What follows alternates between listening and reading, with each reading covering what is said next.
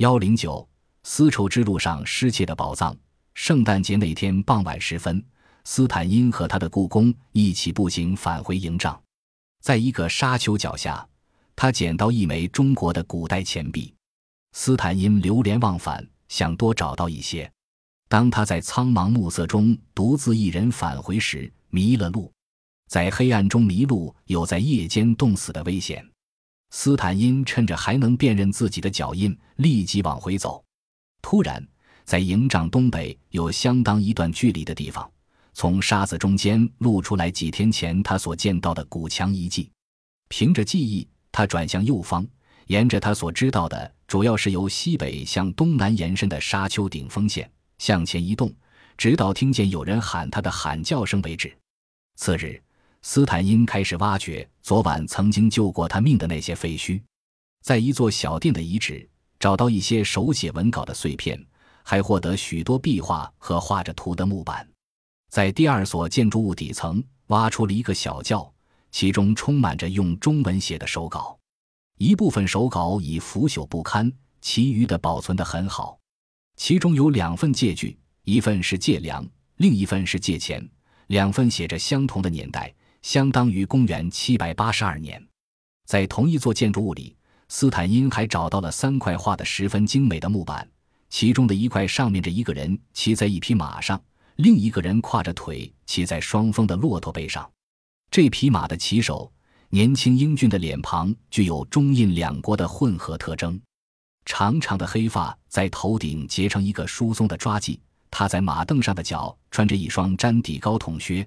很像当时中国新疆有钱人仍然穿着的那种靴，腰带上挂着一把几乎是笔直的刀，式样很像早年在波斯和其他伊斯兰教国家使用的那样。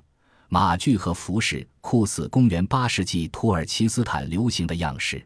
在丹丹乌利克发掘二十天之后，斯坦因辞退了劳工，带着满载文物的骆驼队越过沙漠，前往凯利亚河，意欲逆流而上。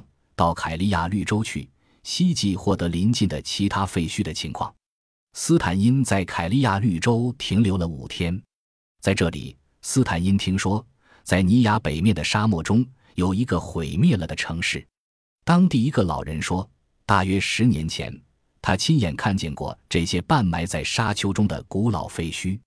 一九零一年一月十八日，斯坦因出发前往尼亚，沿着结冰的尼亚河。向北走了五天，白雪覆盖的昆仑山巅远远地被抛在后面了。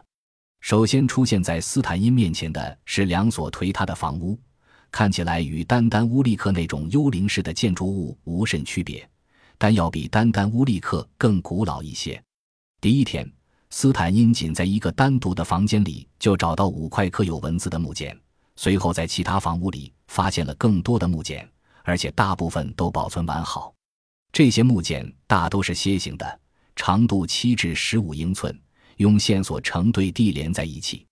还有一些木简带着陶土的封印，这些东西可能是用早年印度的坡拉克利托语言写的官方命令和信件。其后几天，斯坦因雇佣了临近村落的村民，把注意力转移到他们到达这里时首先看到的两所颓塌了的房屋上。从这些房屋里。发掘出不少古代文物，包括一张雕刻精美的凳子、一只古代的捕鼠器、一个鞋楦、一根手杖、一张弓、一片地毯和许多家用器具。接着，斯坦因把他的发掘工作转移到离他的营帐以北两英里的地方。那坦克至少有六座废弃的建筑物，分布在方圆几英里的地面上。在一座废墟的沙面上，斯坦因发现散布着许多木简。上面雕刻的文字已经晒得脱了色，他决定在此地发掘，很快就找到一块上有中文的木片。原来这是一个垃圾堆，臭气冲天，尽是些破碎的陶器、稻草、皮革的碎片。也发现了一层又一层的木简，总共有二百片。二月二十三日，斯坦因的远征队越过沙漠，朝着东边的安迪尔河进发。七天之后，他们越过结冰的安迪尔河。面前出现熟悉的景象，成排的木柱耸立在沙漠之中，显示着昔日的繁荣。巨大的土墙围绕着废弃的建筑群，墙的顶部矗立着用砖砌成的胸墙，显然是为了防卫而构筑的。在以后的七天里，斯坦因雇佣的村民进行了紧张的发掘，每天从清晨一直干到深夜。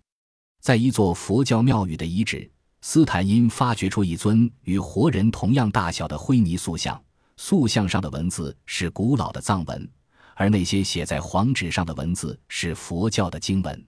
斯坦因的下一个目标是坐落在凯利亚河河口的喀拉同遗址。斯坦因经过艰苦的长途跋涉，才到达这个淹没了的市镇，但是连续挖掘了两天，几乎一无所获。离开喀拉统，斯坦因来到位于和田以北沙漠中的拉瓦克。拉瓦克是大厦的意思。斯坦因的向导干脆把这个地方叫做一所老房子，但是。斯坦因一眼就看出这是一座巨塔，大部分埋没在约二十五英尺深的沙子里，其余部分露出地面。巨大的佛像头狼藉满地，惨不忍睹。斯坦因立即派人到最近的村子里雇佣帮工。在九天里，斯坦因的雇工们发掘出九十一尊巨大的佛陀与菩萨的塑像，还有许多较小的神像和一些小型的壁画。斯坦因感到万分遗憾的是。那些比活人还大的塑像，限于条件无法撤走，他只好拍照记录他们的位置，并把他们搬回原处，犹如一次真正的葬礼。斯坦因在丝绸之路的第一次劫掠文物的活动到此算是结束了。一九零一年四月，斯坦因带着他的驮带着从丝绸之路上劫掠来的珍稀文物的骆驼队和马队，从拉瓦克出发回国。斯坦因在丝绸之路上古城遗址的发现，在西方世界引起了前所未有的轰动。一九零二年，在汉堡举行的东方学学者第十三届国际会议上，特地通过一项决议，祝贺斯坦因所取得的令人惊异的伟大发现。迄今为止，西方的考古学者几乎把全部精力集中于古代埃及、希腊、罗马和见之于圣经的那些遗址的发掘与研究。很少有人把目光投向遥远的东方，更没有想到在亚洲的腹地竟会有如此丰富、如此卓越的文化宝藏。斯坦因的成功使他从印度政府获得第二次远征的经费，也引起了巴黎、东京、纽约、柏林和圣彼得堡冒险家的兴趣。他们迫切要求政府派远征队到中国去，因为那里有着他们须臾不可离弃的刺激。一九零二年。德国和日本的文物强盗相继登场，投身于争夺丝绸之路财宝的激战。于是，一场劫掠中国文物的国际争夺战开始了。这场争夺战持续了二十五年，卷入的有英、法、美、俄、德、日等七个国家。这种劫掠异国文物的远征，有时激化到剑拔弩张的地步。在争夺对某个遗址的挖掘权时，德国人与俄国人各不相让，几乎动武。后者威胁要用武力把前者驱逐出去。德国的一些考古学者早就注视着丝绸之路的古道，猜测该地段可能是希腊古典艺术与亚洲佛教艺术的一个交汇点。不过，他们过分畏惧在那会遇到的危险，不敢贸然前往。直到听说贺定平安归来，斯坦因弄到大量文物。才决定远征中国的西北地区，参加劫掠丝绸之路财宝的国际战争。这样，在柏林的人类文化学博物馆里出现了斯坦因的第一批强大的竞争对手。以文伯特·哥伦维德尔教授为首的德国远征队从柏林出发，前往中国。德国人的第一次远征是由军火大王福特里克·鲁伯资助的，选定的目标是丝绸之路北道上的吐鲁番。德国人把这次远征看作是一场赌博，因此他们选择的遗址比丝绸之路南道上的那些遥远的遗址要容易接近得多，而且较少受到破坏与劫掠。五年前，一个名叫克莱门茨的俄国学者曾到过那里，带回许多珍稀文物。据他说，在那个地方，他至少看到在一百三十座石窟里有保存良好的壁画。吐鲁番犹如沧海中的绿岛，坐落在天然凹地之中。它的边缘不是为海水，而是为沙漠所包围。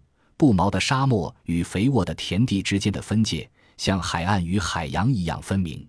它的北面屹立着冰雪覆盖的博格达山，人们从山上引进融化的雪水，经由深深的坎儿井输送到田间，哺育着当地的居民。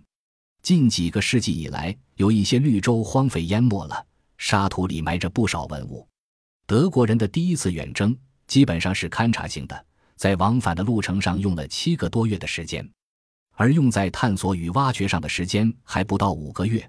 但劫掠的文物仍装满了四十六箱，包括壁画、雕塑、手稿。第一次远征的收获在德国引起了轰动，甚至引起了德皇威廉二世的注目。